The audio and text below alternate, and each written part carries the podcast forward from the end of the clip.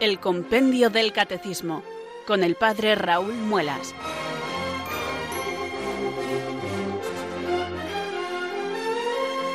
Muy buenas tardes, queridos oyentes de Radio María. Son las 4, las 3 en Canarias. Aquí comienza una nueva edición del programa El Compendio del Catecismo de la Iglesia Católica.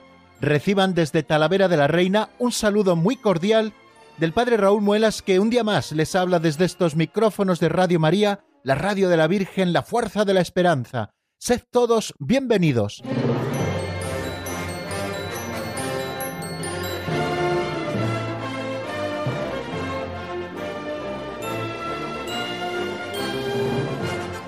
todo requiere unos comienzos sólidos, unos principios bien fundamentados, y es lo que estamos haciendo, queridos amigos, aquí en el Compendio del Catecismo de la Iglesia Católica con el estudio del primer mandamiento de la ley de Dios, que es en el que nos encontramos. Un artículo que aquí en el compendio, en la página 159, reza así, Yo soy el Señor tu Dios, adorarás a Dios sobre todas las cosas ya nos hemos estado dedicando a un par de números, el 442, que le estudiamos y le repasamos, ¿Qué implica la afirmación de Dios, yo soy el Señor tu Dios. Si ustedes recuerdan esta afirmación que nosotros leemos en el libro del Éxodo capítulo 20 versículo 20, justo antes de conocer cuáles son los diez mandamientos que Dios revela en la montaña santa, bueno, pues esta expresión yo soy el Señor tu Dios, esta afirmación implica para todo fiel guardar y poner en práctica las tres virtudes teologales. Esas tres virtudes que llamamos teologales porque nos relacionan directamente con Dios y porque son regalo directo de Dios para nosotros, la fe, la esperanza y la caridad. Eso implica el yo soy el Señor tu Dios, que tenemos que poner en juego en nuestra vida y en práctica esas tres virtudes teologales, la fe, según la cual creemos en Dios, hacemos asentimiento de nuestra razón y de nuestra voluntad a todas las verdades que Dios ha revelado, también a su plan de salvación, y por otra parte confiamos absolutamente en Él. La esperanza por la cual aguardamos confiadamente todas las ayudas que Dios nos va a dar para poder alcanzar nuestro fin auténtico que es la eterna bienaventuranza, y también aguardamos esa eterna bienaventuranza de parte de Dios y la caridad según la cual amamos a Dios sobre todas las cosas y al prójimo por amor de Dios. A esto nos lleva la afirmación, pero también decíamos a evitar los pecados que se oponen a ella. Y los pecados que se oponen a la fe son la duda voluntaria, la incredulidad, la herejía, la apostasía y el cisma. Los pecados que se oponen a la esperanza son la desesperación y la presunción. Y los pecados que se oponen a la caridad son la indiferencia, la ingratitud, la tibieza, la pereza, la indolencia espiritual y el odio a Dios que nace del orgullo. Bueno, ese primer punto 442 fundamentaba este primer mandamiento con esa frase que los inicia precisamente en el libro del Éxodo capítulo 20 versículo 20.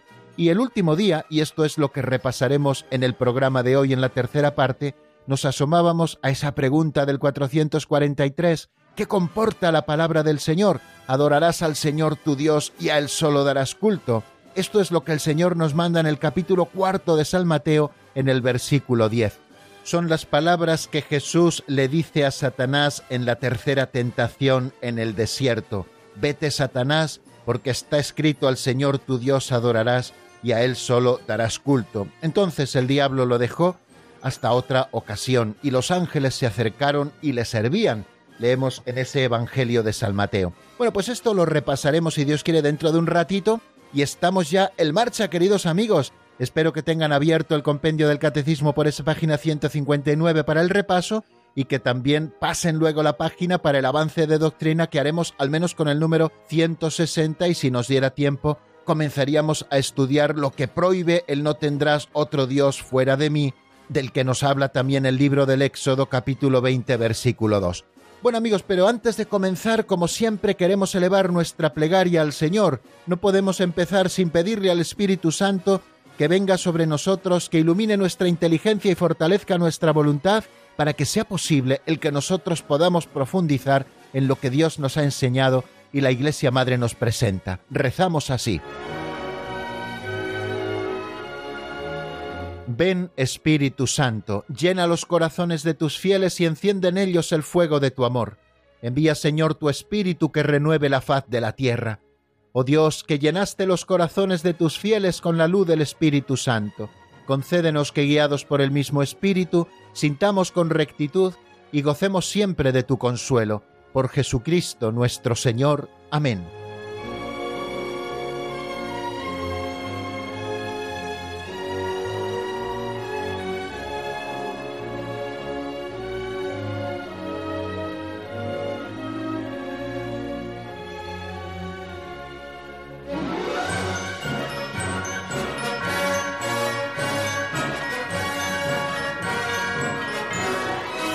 Amigos, seguimos adelante en nuestro programa de hoy y aprovecho nuevamente las ondas para saludar a los oyentes que se hayan ido incorporando en los últimos minutos a nuestro programa. Ya sabemos que muchos no pueden llegar a las 4 en punto en la península o a las 3 en punto en Canarias y se van subiendo a este tren del compendio del catecismo en el momento en que pueden, así que siéntanse siempre bienvenidos. Vamos a comenzar la segunda parte o la segunda sección o el segundo momento, como ustedes quieran decirlo, de nuestro programa. Es aquel que titulamos Pinceladas de Sabiduría. Ya saben, cuando tomamos en nuestras manos un libro auxiliar así titulado Pinceladas de Sabiduría, que contiene pequeños capitulitos que a modo de cuentecillos, fábulas, historietas, llenos de sabiduría, nos ofrecen luego la posibilidad de poder reflexionar y de hacerlo nosotros intentando sacar las consecuencias que para nuestra vida cristiana tienen determinados principios. Es una pequeña aportación que nosotros hacemos en esta tarea,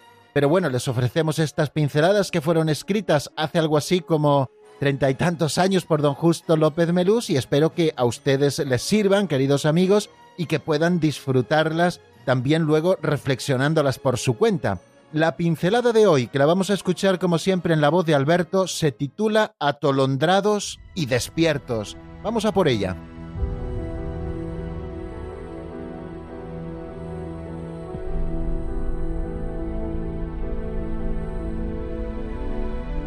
Atolondrados y despiertos.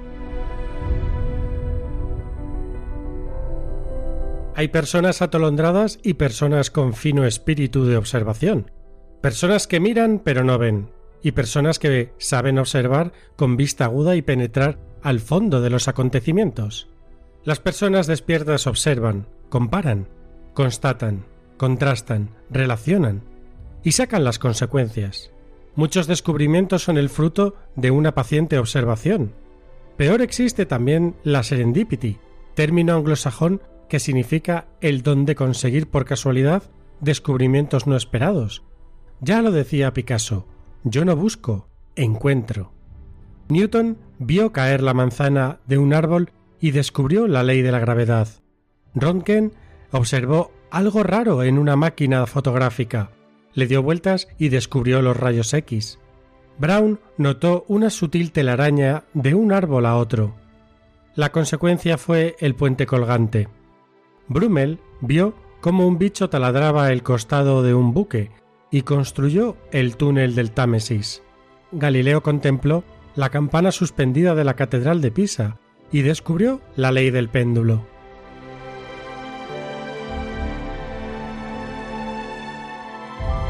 Varias cosas interesantes encontramos, queridos amigos, en esta pincelada que les recuerdo se titula Atolondrados y despiertos y según la numeración de las pinceladas que yo tengo es la 382. Nos dice don Justo que hay personas atolondradas y que hay personas despiertas con un fino espíritu de observación. ¿A poco observadores, valga esto que estoy diciendo que seamos, podemos darnos cuenta de ello? Incluso muchas veces nos podemos sentir nosotros mismos en unas ocasiones un poco atolondrados que casi casi no damos pie con bola y en otras veces cuando somos capaces de dominar mejor nuestras potencias y nuestra atención pues nos damos cuenta que tenemos un fino espíritu de observación. Es verdad que muchas de estas cosas influyen de manera notable o notabilísima, diría yo, las capacidades que tenemos. Hay personas con una gran inteligencia abstracta que son capaces de elucubrar mucho, pero con poca capacidad de comprensión verbal, es decir, que tienen los inputs, aquello que nos abre a la realidad muy cerrado, y entonces, aunque son capaces de analizar, sin embargo, los datos que analizan son muy poquitos pues porque no son capaces de abrirse a la realidad, ven cuatro cositas y desde ahí ya construyen su propia realidad. podríamos decir que muchas veces esto les atolondra un poco y les hace ser prejuiciosos y andar siempre como muy precavidos por la vida porque se han situado ante los primeros datos, pero no han dejado que la realidad golpee totalmente en ellos para poderse situar y hacer un juicio lo más acorde a la realidad posible. Y también hay personas pues que sí que tienen los inputs muy abiertos, que se dan prácticamente cuenta de todo, pero que luego no analizan, no analizan aquello que han estado viendo, aquello que han estado oyendo, aquello que han estado intuyendo, y al no analizar pues tampoco se dan cuenta de muchos detalles. Y esto nos puede pasar a todos, queridos amigos, y todos tenemos días en que estamos como un poquito atolondrados. Persona con fino espíritu de observación, lo que dice don Justo, bueno, pues es aquella persona que se abre a la realidad, que está pendiente de las cosas, que las analiza, no solo se queda en observar con vista aguda, sino que penetra hasta el fondo de los acontecimientos y sabe observar, comparar, contrastar, relacionar, sacar consecuencias. Bueno, queridos amigos, esto es también en lo que se basa el método científico, ¿no? en ir observando la propia naturaleza, ver las leyes universales que en ella se dan y luego ir descubriendo esas leyes para poderlas aplicar e incluso poderlas controlar en un momento determinado, ¿no? Bueno, estoy hablando así eh, como en un sentido muy amplio y en un sentido muy coloquial. Bueno, eh, ¿esto para qué nos puede servir, queridos amigos, para nuestra vida espiritual? Pues yo creo que para la vivencia de la caridad nos puede servir para mucho, porque ya saben que no solo se trata de amar al hermano, sino de amar al hermano como el hermano necesita ser amado. Muchas veces nos conformamos con amar a las personas, pero como somos nosotros, y muchas veces no llegamos a amar a las personas porque ellos necesitan ser amados de otra manera. De suerte que es importante, queridos amigos, que nosotros seamos muy observadores, personas con espíritu de observación con respecto a la vivencia de la caridad, para estar pendiente de la necesidad del hermano y ayudarle en aquello que nosotros podamos como él necesita ser ayudado. Recuerden aquel pasaje de las bodas de Cana. ¿Quién tuvo esa observación fina? ¿Quién tuvo ese espíritu que supo penetrar con vista aguda en el fondo del acontecimiento que estaba sucediendo? Pues nuestra Madre la Virgen. Quizá el Señor también se dio cuenta de ello, pero es María la que se da cuenta de la necesidad según nos cuenta el Evangelio y la que acude a Jesús para decirle no tienen vino. Seguramente eran pocos los que se habían dado cuenta de esto, y eran pocos, por lo tanto, los que podían intuir el bochorno que iban a pasar los novios al tener que parar la fiesta porque ya les faltaba el vino y por lo tanto se acababa la fiesta. Y sin embargo, María, que se da cuenta de esta necesidad, quiere saldar la necesidad que estos novios tienen y acude a quien puede darles la solución que es su hijo, hasta el punto de adelantar su hora, y el Señor transformó el agua en vino.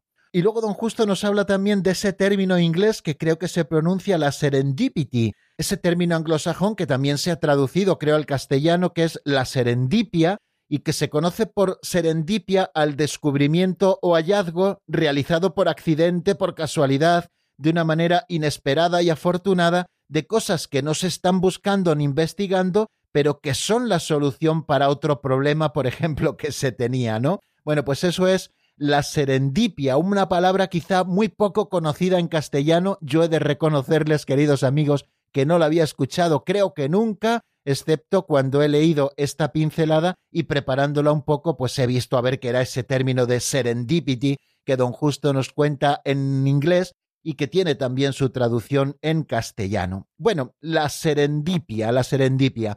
La serendipia no es, queridos amigos, eh, casualidad. Yo, no creo en las casualidades, yo no creo en las casualidades, creo en las causalidades, como decía el otro, ¿no? Y para el Señor no existen casualidades, ¿no? Él que sabe manejar las causas segundas, sabe mover también las cosas para conducirnos a nuestro fin más último, ¿no? que es la eterna bienaventuranza, pero también lo hace en cosas más pequeñas que al final influyen para que nosotros lleguemos a nuestro final. Claro que Newton se dio cuenta de la ley de la gravedad, pero no por casualidad. Él seguramente estaba estudiando este tema que no acababa de ver y ese día que estaba un poco recostado debajo del manzano, al ver cómo caía a plomo una manzana, descubrió la ley de la gravedad pero yo no creo que fuera una pura casualidad. Seguramente ya andaba tras la pista porque si no, muchas veces hubiera visto caer cosas al suelo y no cayó en la cuenta de que aquello que hacía que una cosa caiga al suelo a una determinada velocidad dependiendo de su peso es la ley de la gravedad. Y lo mismo el que descubrió los rayos X, que lo hizo así como por casualidad, pero era porque estaba preparado, tenía el ojo bien abierto para poder descubrir, en este caso, los rayos X, en el caso de Röntgen, en el caso de Brown fue una telaraña entre un árbol y otro la que le hizo empezar a investigar el tema de los puentes colgantes, o cómo construir un túnel a través de una taladradora, o cómo se descubrió la ley del péndulo,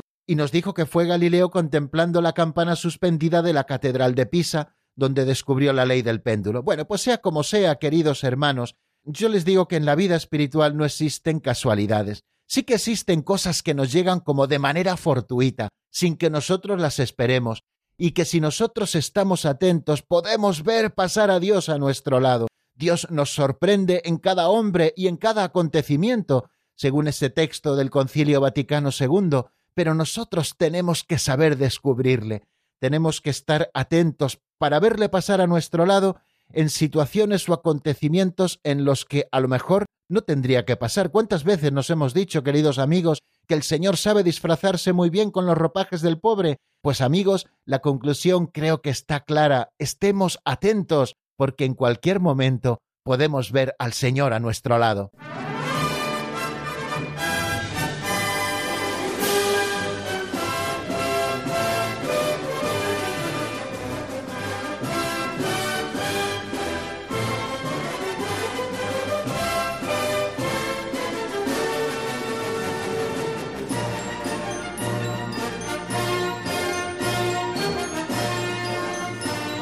Continuamos, queridos amigos, en la sintonía de Radio María. Estamos en el programa El Compendio del Catecismo de la Iglesia Católica y abordamos este tercer momento que titulamos Repaso de lo visto en la última edición del programa. Nos situamos al final de la página 159 en el número 443. Se pregunta el compendio qué comporta la palabra del Señor, adorarás al Señor tu Dios y a Él solo darás culto. Recuerden aquel pasaje de las tentaciones de Jesús en el desierto, tal y como nos lo cuenta San Mateo en el capítulo cuarto. Jesús es arrastrado por el Espíritu al desierto y allí es tentado.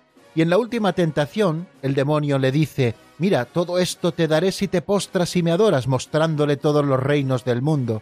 Y el Señor le dijo, No tentarás al Señor tu Dios, porque a Él solo adorarás y a Él solo le darás culto. Solamente Dios es digno de adoración y solamente a Él podemos darle culto. Así nos lo recuerda el Señor en el Evangelio. Bueno, pues, ¿qué comporta esta palabra del Señor que está tan relacionada con el primero de los mandamientos, que recuerden es amarás a Dios sobre todas las cosas? Bueno, decíamos que las palabras adorarás al Señor tu Dios y a Él solo darás culto, suponen, y así nos lo cuenta el compendio del Catecismo, estoy leyendo textualmente en el número 443, suponen adorar a Dios como Señor de todo cuanto existe. Segundo, supone también rendirle el culto debido individual y comunitariamente. Tercero, supone rezarle con expresiones de alabanza, de acción de gracias y de súplica. Cuarto, supone ofrecerle sacrificios, sobre todo el sacrificio espiritual de nuestra vida, unido al sacrificio perfecto de Cristo. Y quinto, supone mantener las promesas y votos que se le hacen a Dios.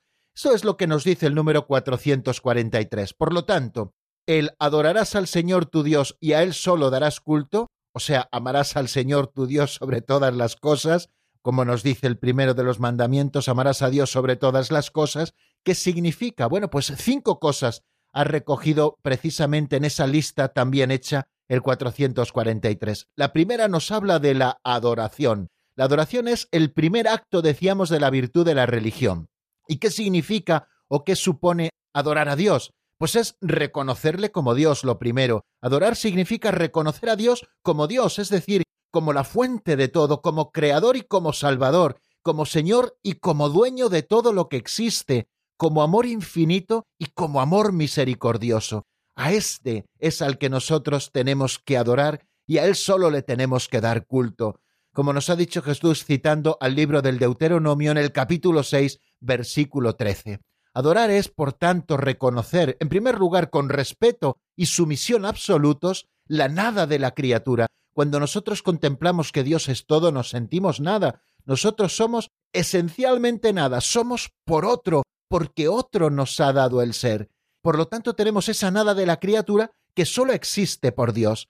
Adorar a Dios también es alabarlo, exaltarle y humillarnos a nosotros mismos, como hace María en el Magnificat, confesando con gratitud que Él ha hecho grandes cosas y que su nombre es santo. Por tanto, la adoración de Dios no es algo que nos someta. Cuando nosotros exaltamos a Dios y este mismo movimiento hace que nos humillemos a nosotros mismos, lo que estamos haciendo en realidad es liberarnos del repliegue sobre nosotros mismos, de la esclavitud del pecado y de la idolatría del mundo. Nos estamos liberando de servir a las criaturas para servir al único Señor que merece ser servido. No podéis servir a dos señores, recordad las palabras de Cristo. Por lo tanto, la adoración de Dios es la que libera al hombre, le libera en primer lugar del repliegue sobre sí mismo, de la esclavitud del pecado y también de la idolatría de las cosas del mundo. Decíamos también que el adorarás al Señor tu Dios y a Él solo darás culto, supone rendirle el culto debido individual y comunitariamente. También de esto nos habla, y nosotros tampoco vamos a entrar mucho en profundidad, y menos porque estamos ahora haciendo el repaso, nos habla de esto, digo, el Catecismo Mayor de la Iglesia en los números 2104 y 2105. Precisamente por la virtud de la religión, la virtud de la religión, si lo recuerdan, es la virtud de la justicia aplicada de nosotros a Dios, o sea, darle a Dios lo que le es debido, que es el culto individual y colectivo que solo Dios merece. El deber de rendir a Dios un culto auténtico corresponde al hombre individual y socialmente considerado. Esa es la doctrina tradicional católica sobre el deber moral de los hombres y de las sociedades respecto a la religión verdadera y a la única Iglesia de Cristo. Es Dignitatis Humanae en el número uno quien lo dice. Al evangelizar sin cesar a los hombres, leo en el Catecismo Mayor en el 1105, al evangelizar sin cesar a los hombres, la Iglesia trabaja para que puedan informar con el espíritu cristiano el pensamiento y las costumbres, las leyes y las estructuras de la comunidad en la que cada uno vive deber social de los cristianos es respetar y suscitar en cada hombre el amor de la verdad y del bien, y les exige dar a conocer el culto de la única verdadera religión que subsiste en la Iglesia católica y apostólica. Los cristianos son llamados a ser la luz del mundo, y la Iglesia manifiesta así la realeza de Cristo sobre toda la creación y en particular sobre las sociedades humanas. También decíamos que adorarás al Señor tu Dios y a Él solo darás culto, supone rezarle con expresiones de alabanza, de acción de gracias y de súplica. Es, queridos amigos, el tema de la oración. Eh, los actos de fe, de esperanza y de caridad que ordena el primer mandamiento se realizan precisamente en la oración, que es la elevación del espíritu hacia Dios, es una expresión de nuestra adoración a Dios, tanto oración de alabanza como oración de acción de gracias, como oración de intercesión, como oración de súplica. Qué bonito que nosotros conozcamos y practiquemos en nuestra vida de oración todas estas modalidades de oración, todas igualmente importantes. La oración de alabanza, la oración de acción de gracias, la oración de intercesión, la oración de petición o de súplica. ¿no? La oración es una condición indispensable para poder obedecer los mandamientos de Dios. Es preciso orar siempre y sin desfallecer, dice el Señor en el capítulo 18 del Evangelio de San Lucas. Este adorarás al Señor tu Dios y a Él solo darás culto también supone ofrecer sacrificios, sobre todo el espiritual de nuestra vida, unido al sacrificio perfecto de Cristo. El sacrificio es justo ofrecer a Dios sacrificios en señal de adoración y de gratitud, de súplica y de comunión. Y el sacrificio, para que sea verdadero, no sólo ha de ser exterior, sino que ha de ser expresión de un sacrificio espiritual nosotros podemos ofrecerle a Dios el sacrificio de nuestra vida, el sacrificio incluso de nuestra cruz, de nuestros trabajos, pero no basta con que sea un sacrificio meramente exterior, sino que ha de ser un sacrificio espiritual. Fíjense y recuerden cómo los profetas de la antigua alianza denunciaron los sacrificios hechos sin esa participación del corazón, o sin tener relación esos sacrificios con el amor al prójimo. Misericordia quiero y no sacrificios, recuerda Jesús hablando del profeta Oseas, ¿no? El único sacrificio perfecto es el que Cristo ofreció en la cruz como una ofrenda total al amor del Padre y también por nuestra salvación. Por lo tanto, para que aquello que nosotros ofrecemos, nuestro día en el ofrecimiento de obras, al ejercer nuestro sacerdocio común, lo que tenemos que hacer es ofrecer todo lo que somos y tenemos, uniéndolo al sacrificio de Cristo en la cruz para que también nuestro sacrificio sea un sacrificio agradable a Dios. Y por último nos habla de las promesas y los votos. Promesas y votos que van muy unidas a nuestra vida religiosa. Promesas que están vinculadas a determinados sacramentos, por ejemplo, el bautismo y las promesas bautismales, la confirmación y las promesas de este sacramento, el matrimonio y las promesas propias del sacramento del matrimonio, o las promesas solemnes que el diácono, el sacerdote o el obispo hacen el día de su ordenación, y que vienen siempre exigidas por estos sacramentos, pero también por devoción especial y personal, el cristiano puede también prometer a Dios pues un acto, una oración, una limosna, una peregrinación, ¿no? Bueno, pues la fidelidad a las promesas hechas a Dios es una de las manifestaciones de respeto a la majestad divina y también de amor hacia el Dios fiel. Si nosotros le prometemos a Dios una cosa, queridos amigos, y nunca prometan así a lo tonto, sino que consulten antes con su director espiritual, no sea que nos calentemos en un momento, prometamos algo que luego no podamos cumplir y estemos faltando a la virtud de la religión y estemos faltando también a las promesas hechas a Dios. Por eso, siempre consulten sus promesas y sus votos antes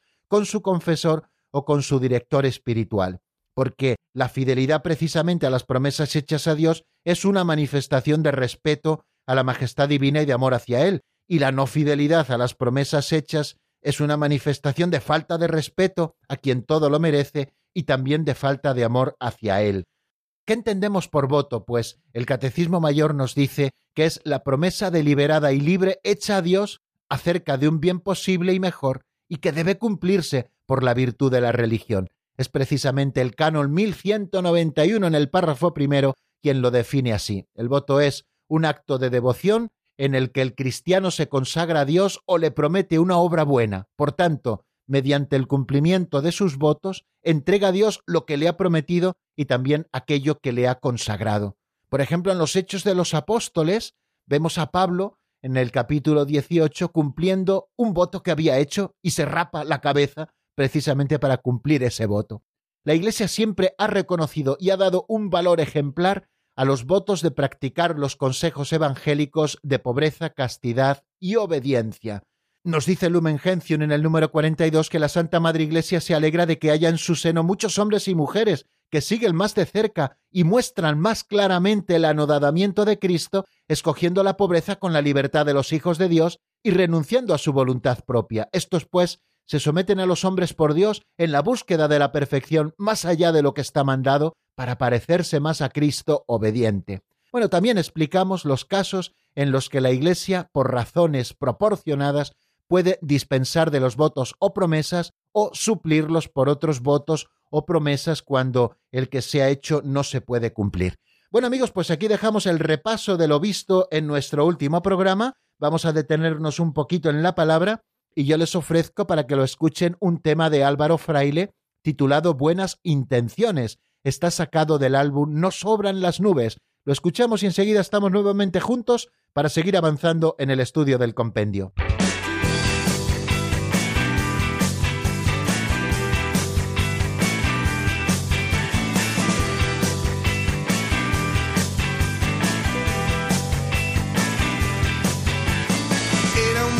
Propósito de fumar para volver a la semana del intento. Y apuntarse en el gimnasio era el mejor plan. Lo complicado era ir al gimnasio luego. Era un buen propósito no derrochar ni malgastar la plata en banalidades. Y para ahorrarse operación bikini, régimen light, tu empeño en una dieta de abdominales.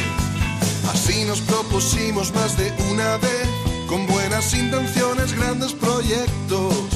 Pero vimos que es más fácil coquetear con el diablillo y mandar con el angelillo al infierno. Todo aquello que no hicimos, todo eso que no dimos y lo que no dijimos. Todo lo que nos propusimos y no llegó a ser, y no llegó a ser.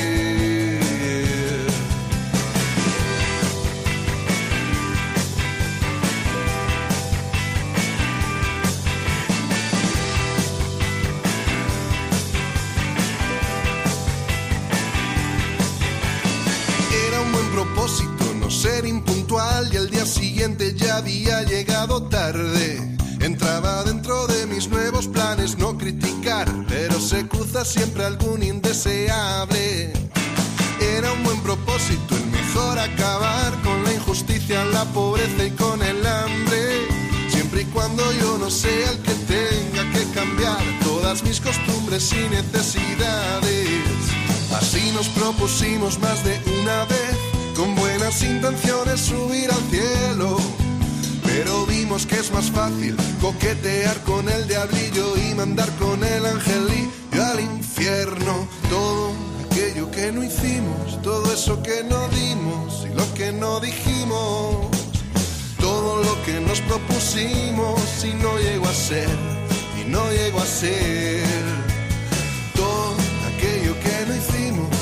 Todo eso que no dimos lo que no dijimos. Todo lo que nos propusimos y no llegó a ser, y no llegó a ser.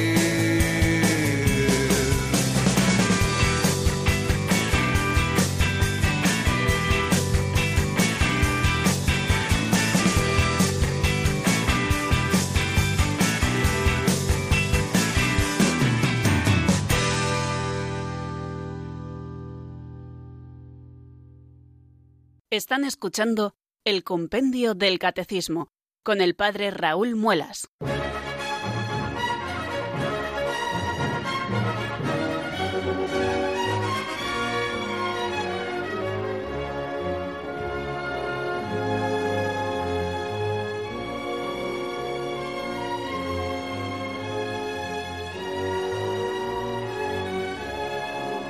Continuamos, queridos amigos, en la sintonía de Radio María y cuando son las 4 y 31 minutos de la tarde, una hora menos en el archipiélago canario, vamos a afrontar este cuarto momento del programa en el que seguimos avanzando en la doctrina. Nos encontramos con el número 444 que se pregunta cómo ejerce el hombre su derecho a rendir culto a Dios en verdad y en libertad. O sea, cómo ejerce el hombre su derecho a rendir culto a Dios en verdad y en libertad. Vamos a ver qué es lo que nos dice el compendio, como siempre, en la voz de Marta Jara.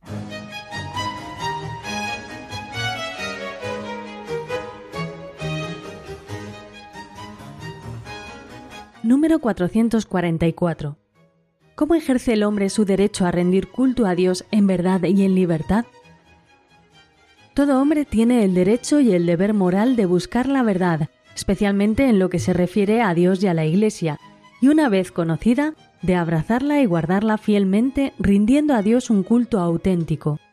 Al mismo tiempo, la dignidad de la persona humana requiere que en materia religiosa nadie sea forzado a obrar contra su conciencia ni impedido a actuar de acuerdo con la propia conciencia, tanto pública como privadamente, en forma individual o asociada dentro de los justos límites del orden público.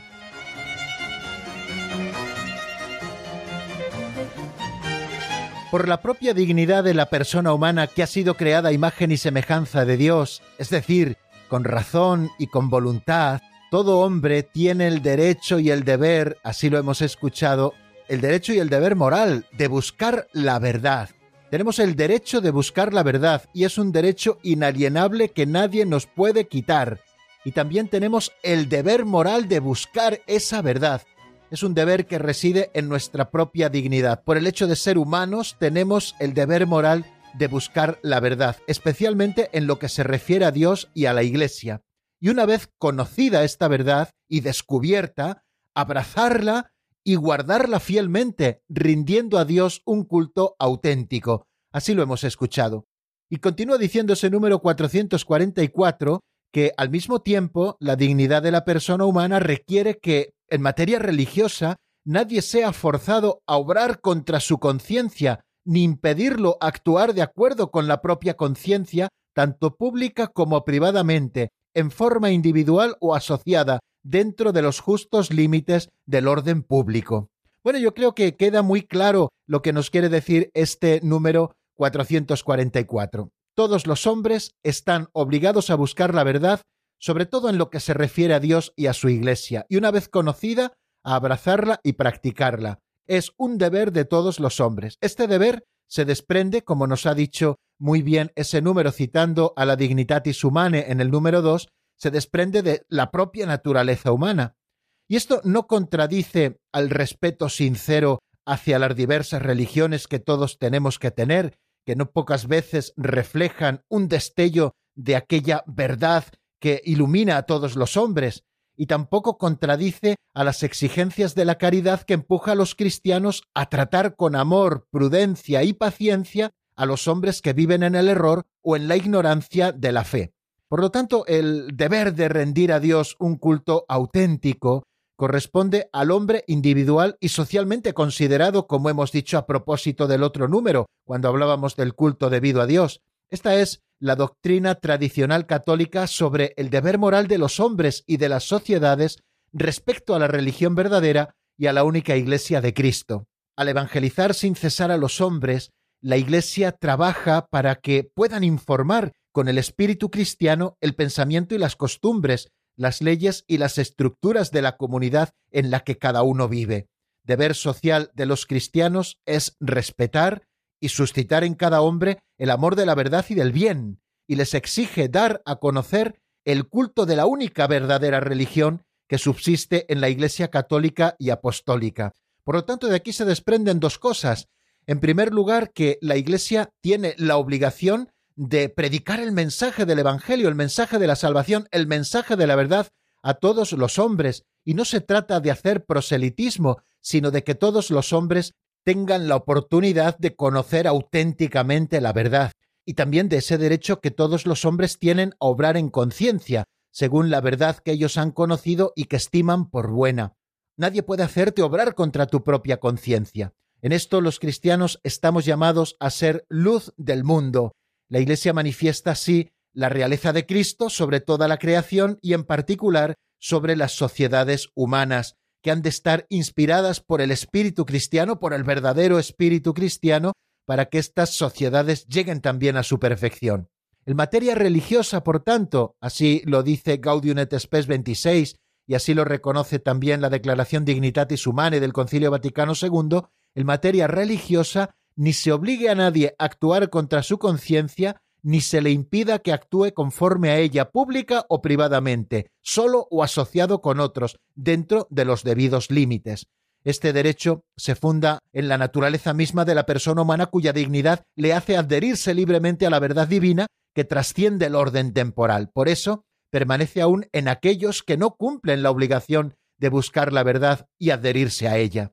Si teniendo en cuenta las circunstancias peculiares de los pueblos se concede a una comunidad religiosa, y es Dignitatis Humanae en el número 6 quien nos lo dice, un reconocimiento civil especial en un ordenamiento jurídico de la sociedad, aunque esta confesión religiosa o esta comunidad religiosa tenga un reconocimiento civil especial, es necesario que al mismo tiempo se reconozca y se respete el derecho a la libertad en materia religiosa a todos los ciudadanos y comunidades religiosas. Por tanto, el derecho a la libertad religiosa no es ni la permisión moral de adherirse al error, ni un supuesto derecho al error, sino un derecho natural de la persona humana a la libertad civil, es decir, a la inmunidad de coacción exterior en los justos límites en materia religiosa por parte del poder político. Este derecho natural debe ser reconocido en el ordenamiento jurídico, el de la libertad religiosa, ordenamiento jurídico de la sociedad, de manera que constituya un auténtico derecho civil. El derecho a la libertad religiosa no puede ser de suyo ni ilimitado, ni limitado solamente por un orden público concebido de manera positivista o naturalista. Los justos límites, nos recuerda el Catecismo Mayor en el número 2109, los justos límites que le son inherentes deben ser determinados para cada situación social por la prudencia política según las exigencias del bien común y ratificados por la autoridad civil según normas jurídicas conforme con el orden objetivo moral. Bueno, pues esto a propósito de cómo ejerce el hombre su derecho a rendir culto a Dios en verdad y en libertad. Recordemos ese derecho y deber moral que tiene todo hombre de buscar la verdad y de abrazarla y de guardarla fielmente una vez descubierta, rindiendo a Dios ese culto auténtico. Eh, por tanto, la dignidad de la persona humana requiere en materia religiosa que nadie sea forzado a obrar contra su conciencia ni impedido actuar de acuerdo con la propia conciencia, tanto en público como en privado, en forma individual o de forma asociada, siempre dentro de los justos límites del orden público. Y si me permiten, queridos amigos, vamos a comenzar también a estudiar el número 445, que es lo que Dios prohíbe cuando manda no tendrás otro Dios fuera de mí. Recuerden que estamos estudiando el primer mandamiento de la ley de Dios, amarás a Dios sobre todas las cosas. Pues cuando Dios en el Éxodo capítulo 20 versículo 2 manda no tener otro Dios fuera de mí, ¿qué es lo que Dios está prohibiendo verdaderamente con este mandamiento? Vamos a escuchar lo que nos dice el compendio también en la voz de Marta.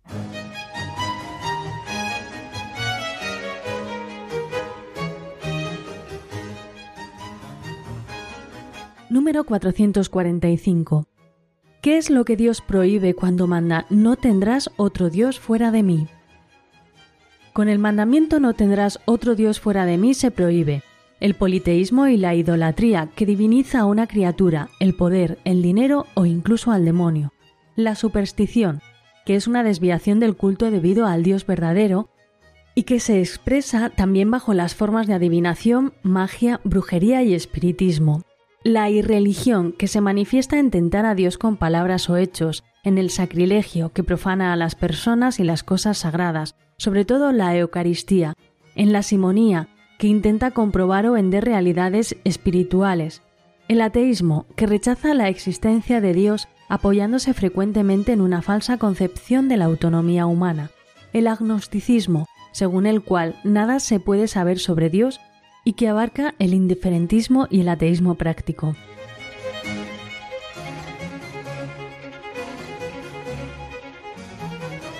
Nos ofrece el número 445 un listado de todas aquellas cosas que prohíbe Dios al mandarnos no tendrás otro Dios fuera de mí. El politeísmo y la idolatría que diviniza a una criatura, el poder, el dinero, incluso al demonio la superstición, que es una desviación del culto debido al Dios verdadero y que se expresa también bajo las formas de adivinación, magia, brujería y espiritismo. También prohíbe la irreligión, que se manifiesta en tentar a Dios con palabras y hechos, en el sacrilegio que profana a las personas y las cosas sagradas, sobre todo la Eucaristía, en la simonía que intenta comprar o vender realidades espirituales, el ateísmo que rechaza la existencia de Dios apoyándose frecuentemente en una falsa concepción de la autonomía humana, el agnosticismo según el cual nada se puede saber sobre Dios y que abarca el indiferentismo y el ateísmo práctico. Bueno, ahí tenemos una lista interesante que ustedes podrán ampliar eh, el estudio de la misma utilizando el Catecismo Mayor de la Iglesia desde los números 2110 al 2128. Ahí tenemos 19 números donde se nos va desgranando de una manera mucho más profunda de lo que lo vamos a hacer nosotros ahora, que casi casi solo vamos a dar cuenta de ello, de todos esos pecados que Dios está prohibiendo cuando nos dice que no tendremos otro Dios fuera de Él, que es el único Dios verdadero. Estos pecados, como hemos dicho, son el politeísmo y la idolatría. El politeísmo es considerar o adorar a varios dioses, Fijaros que el primer mandamiento está condenando el politeísmo y está exigiendo al hombre no creer en otros dioses que no sean el Dios verdadero. Por definición, solamente Dios puede ser uno, y a esto podemos llegar con nuestra sola razón. Y por lo tanto, si Dios solamente es uno, no podemos venerar otras divinidades, solo podemos venerar al único Dios.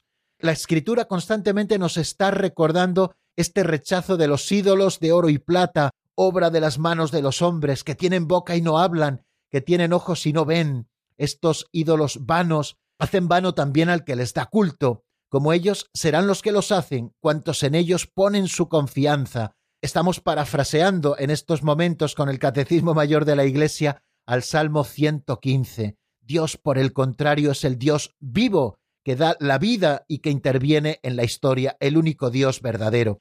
Pero cuando estamos hablando del pecado de la idolatría, no nos estamos refiriendo únicamente al culto a los falsos dioses del paganismo, sino que la idolatría es una tentación constante de la fe y que consiste en dar el lugar de Dios a lo que no son sino criaturas, o al poder, o al dinero, o incluso al demonio. Eso es la idolatría, poner en el lugar de Dios a otras cosas que no son Dios, lo que son hechuras de sus manos, o lo que son influencias, o lo que es poder, o lo que es dinero, o incluso al propio demonio, ¿no? Que ese es el culto demoníaco, ¿no? Es una verdadera idolatría. Y esto es lo que está prohibiendo en primer lugar ese mandamiento cuando dice no tendrás otro Dios fuera de mí.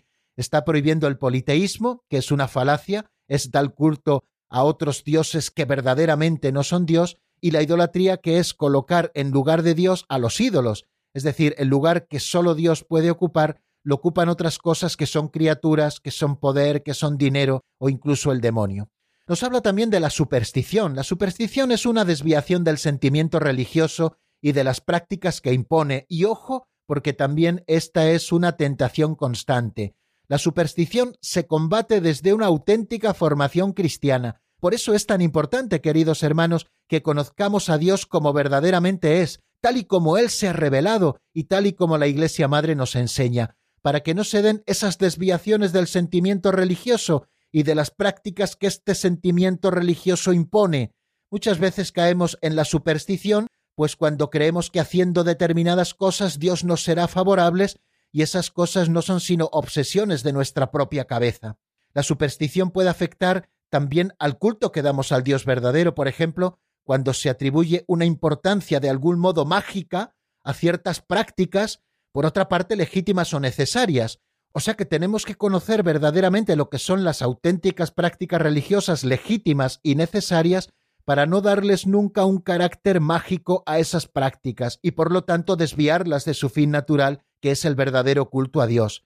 O también atribuir eh, su eficacia a la sola materialidad de las oraciones.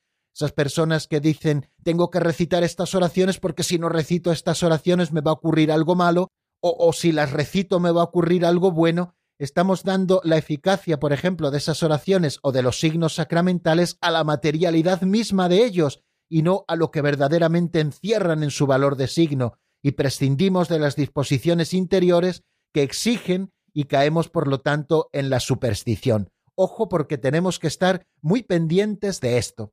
Y vamos a detenernos, si les parece, un momentito también en la palabra, les ofrezco un tema de Ángel Lagunes titulado Tú eres mi fuerza del álbum Espíritu Santo. Lo escuchamos y nuevamente estamos juntos en unos minutos para seguir estudiando cuáles son esos pecados contra el no tendrás un Dios fuera de mí.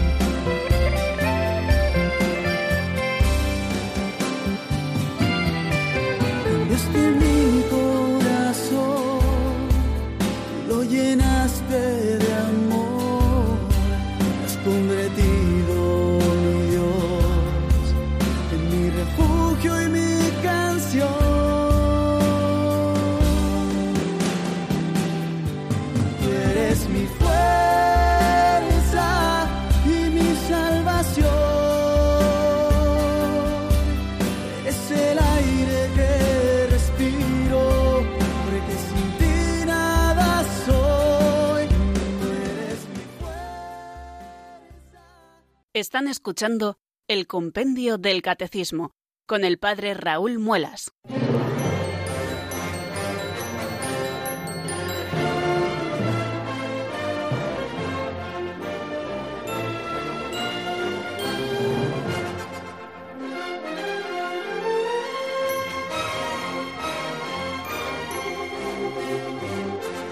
Vamos a aprovechar, queridos amigos, estos últimos minutos del programa para ver qué más cosas prohíbe el mandamiento no tendrás otro Dios fuera de mí.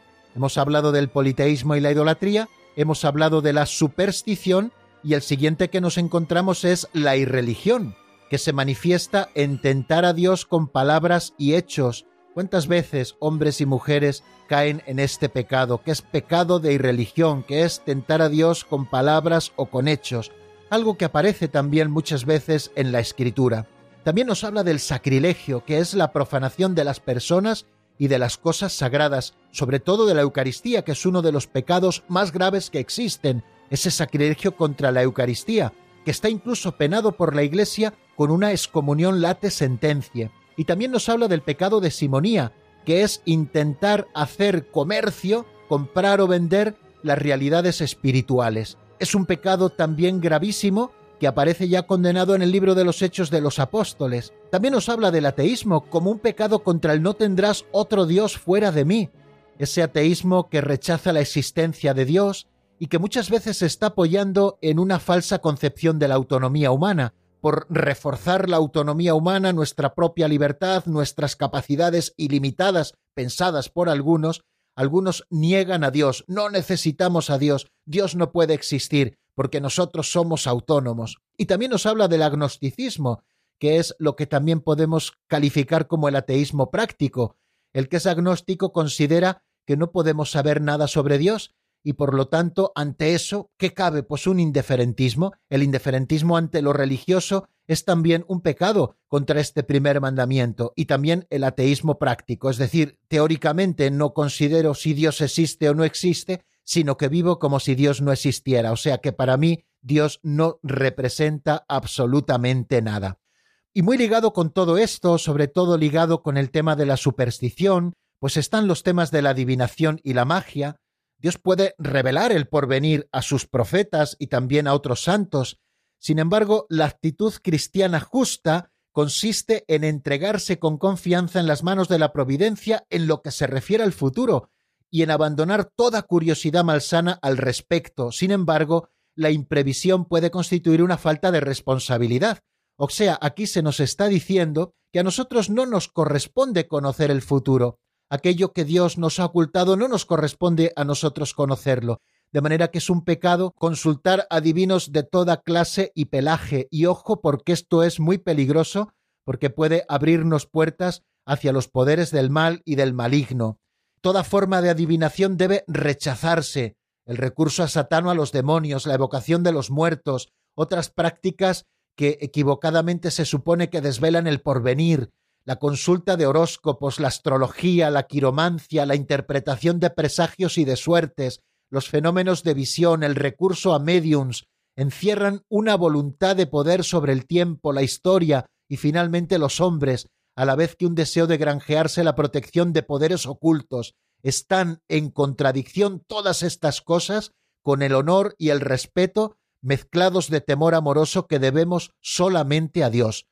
Cuando antes hablábamos de la acción de tentar a Dios, consiste en intentar poner a prueba a Dios, de palabra o de obra, su bondad o su omnipotencia. Así es como Satanás quería conseguir de Jesús que se arrojara del templo abajo y obligase por lo tanto a Dios mediante este gesto a actuar para que su pie no tropezara en la piedra. Jesús le pone las palabras de Dios, no tentaréis al Señor tu Dios.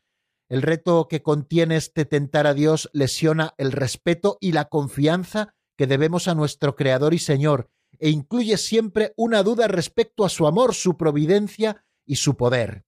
Y a propósito del ateísmo, permítanme ya para terminar una palabra, en cuanto que este ateísmo rechaza o niega la existencia de Dios, este ateísmo es un pecado contra la virtud de la religión. La imputabilidad de esta falta puede quedar ampliamente disminuida en virtud de las intenciones y de las circunstancias. En la génesis y difusión del ateísmo, nos dice Gaudium et Spes, puede corresponder a los creyentes una parte no pequeña en cuanto que por descuido en la educación para la fe, por una exposición falsificada de la doctrina o también por los defectos de su vida religiosa, moral y social, puede decirse que han velado el verdadero rostro de Dios y de la religión más que revelarlo. O sea que al hablarnos también del ateísmo, nos está poniendo nuevamente frente al espejo para que nosotros podamos calibrar qué culpa podemos tener en el ateísmo de los que nos rodean. Cuando no educamos firmemente en la fe, cuando falsificamos la verdadera doctrina cristiana, cuando vivimos una doble vida y nuestra existencia religiosa está llena de defectos, tanto en lo moral como en lo social, pues estamos ocultando el verdadero rostro de Dios y de la religión y no lo estamos revelando y por lo tanto esta circunstancia puede hacer que la imputabilidad del ateísmo en otros pueda ser mucho menor. Bueno amigos, pues creo que no nos queda más tiempo por hoy. Mañana, si Dios quiere, seguiremos avanzando en el estudio de este primer mandamiento y a ver si mañana ya podemos abrir nuevamente los micrófonos para escuchar sus preguntas. Ya les voy previniendo, esperemos que técnicamente podamos hacerlo Así que, queridos amigos, prepárense si tienen alguna pregunta que hacernos, porque mañana sí que trataremos de abrir al final del programa los micrófonos para que ustedes intervengan. La bendición de Dios Todopoderoso, Padre, Hijo y Espíritu Santo, descienda sobre vosotros y permanezca para siempre. Amén. Hasta mañana, si Dios quiere, amigos.